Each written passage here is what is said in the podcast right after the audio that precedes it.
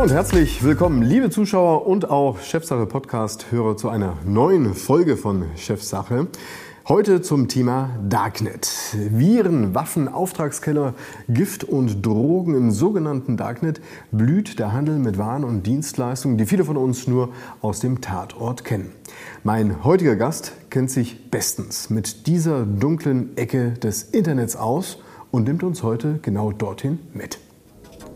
Wenn man sich das Internet wie ein Haus vorstellt, dann gäbe es eine Tür zu einem Raum, in dem es völlig dunkel ist. Die Rede ist vom sogenannten Darknet. Um hier reinzukommen, braucht man eine spezielle Software, den Tor-Browser. Schicht für Schicht dringen die Nutzer wie bei einer Zwiebel anonym in das Darknet ein und beziehen über zufällige Knotenpunkte sowie verschlüsselte Verbindungen Waren und Dienstleistungen. Diese werden in der Regel mit Kryptowährungen bezahlt. Rund die Hälfte des Darknets ist illegal. Über 2,2 Millionen User bewegen sich täglich in dem sogenannten Tor-Netzwerk. Rund 3% dieser Tor-User bewegen sich im Darknet. Knapp 40% des weltweiten Tor-Datenverkehrs läuft über deutsche Torknoten. Ja, und zu Gast im Studio begrüße ich ganz herzlich den Autor dieses Buches Darknet, Waffen, Drogen, Whistleblower, wie die digitale Unterwelt funktioniert. Herzlich willkommen, Stefan May. Hallo. Schön, dass Sie hier sind. Hallo. Das Buch haben Sie mitgebracht. Ich kann mir vorstellen, Herr May, Sie haben in letzter Zeit viel zu tun. Ist das so? Ja, also das Thema Darknet hat eigentlich immer Konjunktur. Also viele Leute kennen das aus den Medien und denken, da gehe ich rein und es passiert was ganz, ganz Grauenhaftes. Aber irgendwie hat man auch immer die Vorstellung, das wäre irgendwie so ein besseres Internet, ein freieres Internet. Und äh, deswegen gibt es da großes Interesse. Ich schreibe viel über das Internet. Ich toure auch und halte Vorträge damit und es hat eigentlich immer Konjunktur. Mittlerweile ist es tatsächlich noch ein bisschen spannender geworden, weil das Darknet, damit mit der Technologie kann man auch Zensur umgehen und vor allem Russland hat, ist jetzt Zensur nochmal ein neues ganz neues Thema geworden. Genau, darüber möchten wir heute auch unter anderem sprechen. Sie werden uns erklären, wie das Darknet funktioniert, von wem es auch genutzt wird und wie letztendlich auch das Katz-und-Maus-Spiel zwischen den Ermittlungsbehörden und denjenigen, die da drin äh, etwas anbieten, funktioniert. Aber vielleicht noch mal zum Ursprung oder zu der aktuellen Situation im Darknet. Wir haben jetzt quasi eine Pandemie hinter uns, wir haben aber einen Krieg in Europa mitten unter uns. Ähm, können Sie denn feststellen, dass die Aktivitäten selbst in diesem Darknet zugenommen haben? Eben weil die Leute zum Beispiel zu Hause sitzen im Homeoffice oder weil eben Waren und Dienstleistungen im Hintergrund gehandelt werden, die man halt so nicht bekommt beim typischen Amazon-Shop. Also es gibt keine belastbaren Zahlen, es gibt Statistiken zur Tor und also zur Darknet-Nutzung. Da hat sich wenig geändert, aber da weiß man nicht so genau, wie solide die tatsächlich sind. Das Darknet ist dunkel, das heißt, man kommt auch relativ schwer an Zahlen ran. Ich halte es allerdings für ziemlich plausibel, dass zumindest der, der Drogenhandel zugenommen hat. Also man kann im Darknet Drogen kaufen und Leute gehen weniger nach draußen, gehen vielleicht auch weniger gerne in die Wohnung eines Dealers, wo sie sonst immer gerne hingehen und kaufen dann vielleicht mehr im Darknet. Also das halte ich für sehr plausibel. Es gibt aber leider keine belastbaren Zahlen dazu. Nehmen Sie uns mal mit, wo ganz genau der Ursprung überhaupt von diesem Darknet ist. Das Internet kennen wir natürlich mittlerweile alle, seit mehreren Jahrzehnten für uns völlig plausibel nutzbar. War das Darknet vorher da oder ist das sozusagen aus dem Internet entstanden? Das, nee, das Darknet ist erst so 20 Jahre alt ungefähr. Und es begann Mitte der 90er Jahre und das, die Technologie kommt genauso wie die Internettechnologie ursprünglich aus einem, aus einem Forschungsprojekt des US-Militärs und da gab es so einen Mathematiker an einem Forschungslabor der US-Marine Mitte der 90er Jahre. Und der wollte eine Technologie entwickeln, mit der man anonym kommunizieren kann. Und das erklärte Ziel war, dass US-Militärs und Geheimdienste anonym in der digitalen Welt agieren können, ohne dass sie sofort erkannt werden. Und ähm, neun Jahre später, also 2004, gab es die erste Darknet-Adresse. Also das ist eine Technologie, mit der kann man sich anonym in der normalen, im normalen Internet bewegen und man kann auch Darknet-Adressen äh, betreiben. Da würde ich mir jetzt allerdings ähm ja vorstellen, dass wenn es denn geheime Technologie sozusagen ist, der Militärs und der Geheimdienste, dass äh, da alles andere passieren sollte, als jetzt in der Öffentlichkeit aufzutreten und anderen auch wie oder mehr oder weniger einen Zugang auch zu gewähren. Ja, das ist eines der vielen Widersprüche. Das ist eine Militärtechnologie und das es war aber von Anfang an klar, das kann nur funktionieren, wenn die Technologie sich für die Welt öffnet. Warum? Also weil der, das Ziel war, Militärs, Geheimdienste können sich anonym bewegen. Und das Ding ist, wenn jemand die Technologie nutzt, man sieht nicht, was er macht, man sieht aber, dass die die Technologie verwenden. Und das heißt, dann wäre es witzlos, wenn es klar ist, es gibt nur eine bestimmte Gruppe. Und deswegen war klar, es braucht Cover-Traffic, wie man das so schön sagt in der technischen Sprache, also ganz andere Nutzer. Und deswegen hat sich die Technologie geöffnet für die restliche Welt. Der Aufbau wurde, von der Technologie wurde veröffentlicht veröffentlicht, sodass man sich ein Bild machen konnte, ob die sauber ist, die Technologie. Und es, hat, es haben sich dann viele Leute von Hackern, von der Zivilgesellschaft, haben mitgemacht. Die haben zwar gewusst, es kommt irgendwie vom Militär, aber die konnten die Technologie sich anschauen und fanden das ziemlich spannend, weil, weil Anonymität ist auch für die Zivilgesellschaft ziemlich interessant. Also es ist eine sehr, äh, sehr widersprüchliche Technologie und es war aber einfach klar, es muss irgendwie sich paradoxerweise öffnen. Lassen Sie uns mal in diese Technologie hineinschauen. Also wie funktioniert sie ganz genau? Du brauchst ja auf der einen Seite eine gewisse Infrastruktur, aber auf der anderen Seite muss das Ganze ja auch am Leben gehalten werden. Es muss irgendwie auch organisiert werden. Wer sind die Player sozusagen auf den beiden Seiten? Wer bedient was mit welchen Mitteln? Also die Technologie macht nur eine Sache und zwar die verschleiert digitale Postadressen, sogenannte IP-Adressen. Das sind so kleine Zahlenkolonnen und Webseiten haben immer feste IP-Adressen und wir als Nutzerinnen und Nutzer, wir haben auch immer IP-Adressen, die bekommen wir zugewiesen, wenn wir uns mit dem Internet verbinden und im Internet wandern immer Datenpakete hin und her und die, auf denen steht quasi der Absender drauf und der Empfänger, nämlich die IP-Adresse, wo es herkommt und wo es hingeht. Und das bedeutet, dass man leicht überwachen kann und man kann auch leicht zensieren. Ein Internetanbieter könnte sagen, zu einer bestimmten IP-Adresse verbinde ich dich nicht. Und was jetzt diese Technologie macht, die schickt Daten quasi über drei Ecken ans Ziel. Und dafür gibt es ein Netzwerk von mehreren tausend Verschleierungsstationen, die werden ehrenamtlich betrieben von der Zivilgesellschaft. Verschleierungsstationen ehrenamtlich von der Zivilgesellschaft. Genau. Also, was heißt das denn jetzt ganz genau? Also könnte ich jetzt mit meinem Rechner zu Hause Teil dieses Netzwerks im Darknet werden? Ja, man braucht ein kleines bisschen mehr. Sie, normaler Internetanschluss ist ein bisschen schwierig mitzumachen, ähm, aber äh, also man kann relativ einfach mitmachen. Und diese, also diese Stationen, die werden von Privatpersonen betrieben. In der Nähe von Berlin gibt es einen ganz großen und von Vereinen. Zum Beispiel gibt es in, in, in, der Nähe von Nürnberg gibt es einen, einen Verein namens F3 Netze, der betreibt sehr viele Stationen. Und diese Stationen, das sind einfach so kleine Rechenplätze, die Leute bereitstellen, weil sie es schön finden, wenn die Welt anonym anonym und zensurfrei kommunizieren kann. Und das Spannende ist, also die, diese Stationen sind über die halbe Welt verteilt, aber vor allem liegen die in Deutschland. Warum? Also so 40 Prozent des weltweiten Datenverkehrs liegt, läuft über deutsche Knoten. Also deutsche Exportschlager sind nicht nur Autos, Maschinen und Bratwurst, sondern auch Anonymität und Zensur. Aber wie kommt es denn dazu? Das ist eine gute Frage. Das Ding ist, in der, die, in der ähm, so Privatsphären und Datenschutzthemen sind generell in Deutschland sehr viel stärker als woanders. Und es gibt in Deutschland eine sehr große Hackerkultur, also Leute, die sich so als, als gute Hacker äh, verstehen, die, die für Internetfreiheit und für Privatsphäre kämpfen. Und es gibt einfach viele Leute, die diese, diese, die diese, dieses Prinzip interessant finden. Also man kann es nicht genau erklären, aber auf jeden Fall sehr viel, ähm, sehr viel von diesen, von dieser Infrastruktur kommt aus Deutschland. Okay, und die Motive, die Sie gerade genannt haben, sind eigentlich mehr oder weniger gute, will ich jetzt mal sagen. Also man möchte einfach ähm, einer Zensur ja. entgehen und bietet deshalb eine derartige Infrastruktur an. Habe ich Sie richtig verstanden?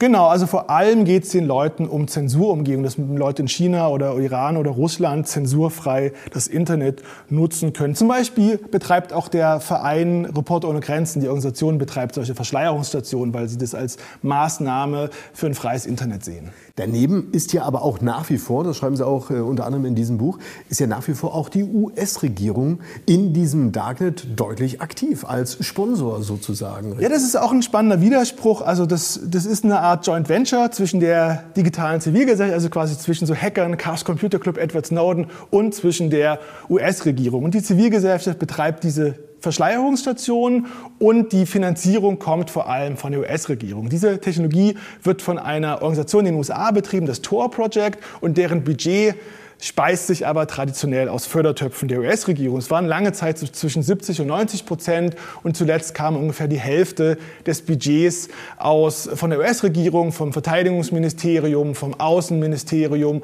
und von so einer Behörde, die Auslands, äh, staatliche Auslandssender wie Radio Free Asia betreibt. Das ist wirklich eine sehr schräge Konstellation. Tor gilt als wichtigster Gegenspieler staatlicher Überwachung, so eine Mischung aus Wikipedia, Amnesty International, vielleicht der Antifa, aber die lässt sich sponsern, vor allem von der Regierung, die eines der größten Überwachungsprogramme betreibt. So, und dieses Tor-System ist im Prinzip nichts anderes als eine, eine Software, habe ich das richtig verstanden? Das ist sowas wie ein Browser, ein spezieller Browser, mit dem ich mich in dieses Darknet begeben kann. Mein Schlüssel sozusagen. Nee, Tor ist verschiedenes. Tor ist zum einen dieses Netzwerk von diesen Verschleierungsstationen und dann ist es einfach Software. Also äh, wenn man üblicherweise nutzt man diese Technologie mit einem Browser. Das ist eigentlich ein stinknormaler Firefox-Browser, dieser nicht kommerzielle Browser, den viele vielleicht kennen und der wurde so ein kleines bisschen verändert, damit er Daten immer über diese drei Ecken ans Ziel schickt. Mhm. Ja. Wenn ich da mich nun reinbegebe, das kann jeder, der im Prinzip im Internet Zugang hat und diesen Browser. Wenn ich mich da jetzt reinbegebe, warum sollte ich denn das jetzt tun? Was finde ich denn dort? Ich hatte es in der ja. Anmoderation gesagt, das ist das, was man herkömmlicherweise auch hört. Also du findest dort Drogen, du findest dort vielleicht Waffen, sogar Auftragskiller habe ich gehört. Du könntest sie ordern wie in einem Shop. Stimmt das oder ist das ein Mythos?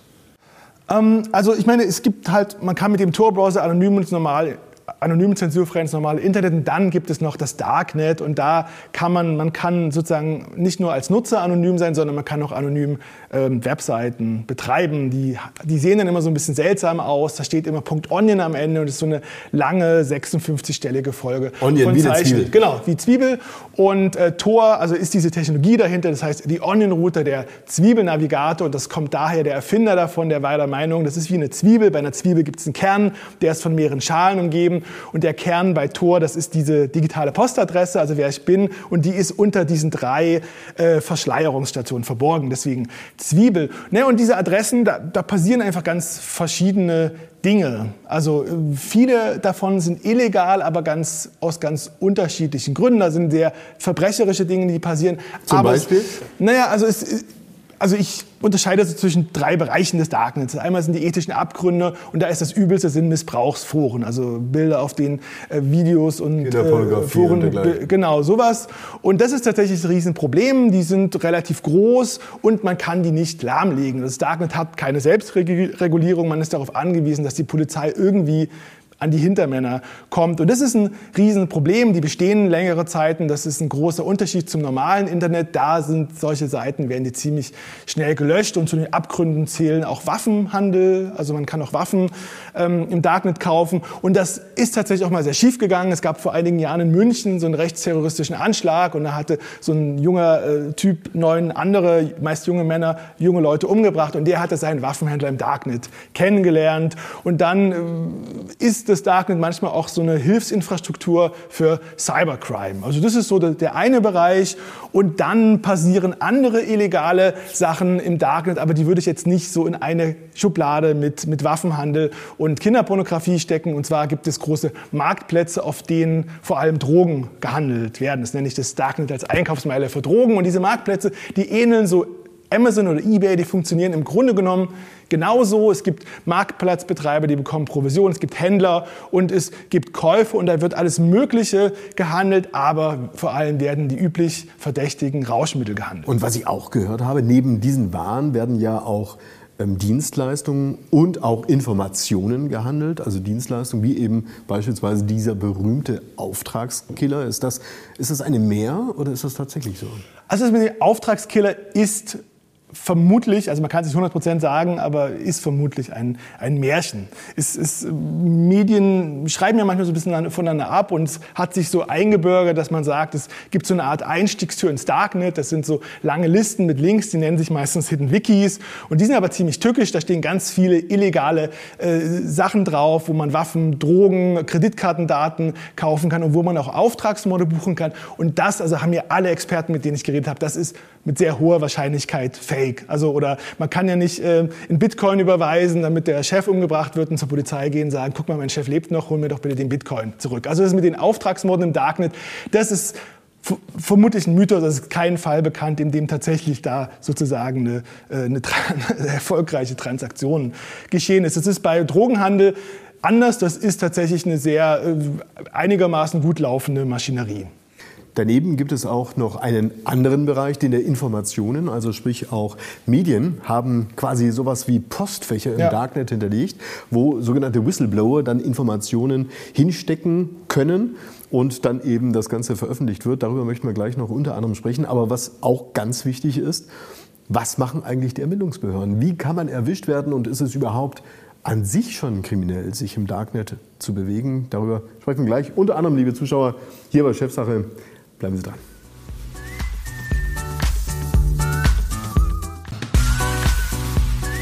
Und damit herzlich willkommen zurück bei Chefsache. Zu Gast im Studio ist Stefan May. Wir sprechen über das sogenannte Darknet, ein Marktplatz für Waren und Dienstleistungen. Die kann man ja schon so sagen, auch illegal sind. Nicht alles ist illegal, aber vieles illegal, was dort stattfindet. Ähm, es gibt aber sozusagen auch einen legalen Bereich, den Medien nutzen. Es geht darum, Informationen zu bekommen, anonym zugesteckt von sogenannten Whistleblowern. Wie funktioniert das ganz genau? Es gibt ein Postfach, ja? Verschiedene Medien, die berichten gerne über das Darknet, aber die sind auch im Darknet aktiv. Es gibt ein paar Medien, die, die stellen ihre kompletten Inhalte im Darknet zur Verfügung. Das macht die Deutsche Welle, die BBC oder die Taz.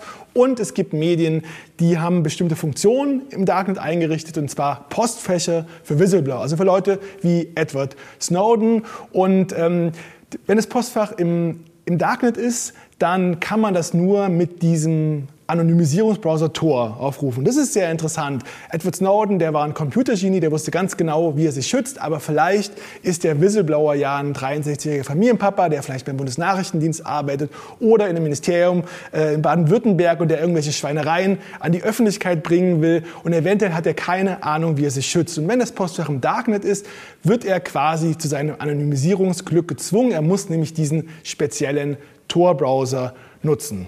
Das Besondere, haben Sie ja auch vor uns erklärt, im Darknet ist, dass du anonym bist, sowohl käuferseitig als auch verkäuferseitig.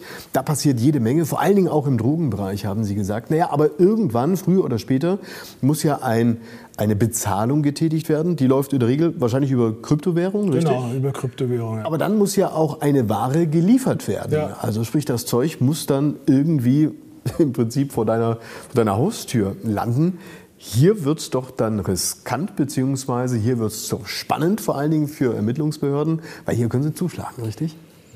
Genau, also ich meine, Behörden, die meckern gerne über das Darknet und dass sie da nichts machen können, aber die sind erstaunlich erfolgreich. Also jeder größere Händler landet irgendwann im Gefängnis und auch jeder Marktplatz wird irgendwann offline genommen. Und immer, wenn die offline gehen, bastelt die Polizei so ein schönes Banner-Ensemble, um zu zeigen, wir waren hier, wir können Darknet. Und es ist tatsächlich so, also wenn Drogen verschickt werden, da sind, ähm, da sind Briefkästen involviert und Packstationen und da kann man ermitteln, da kann man Packstationen beobachten und so weiter. Und so kommt man auch auch meistens an die Leute ran.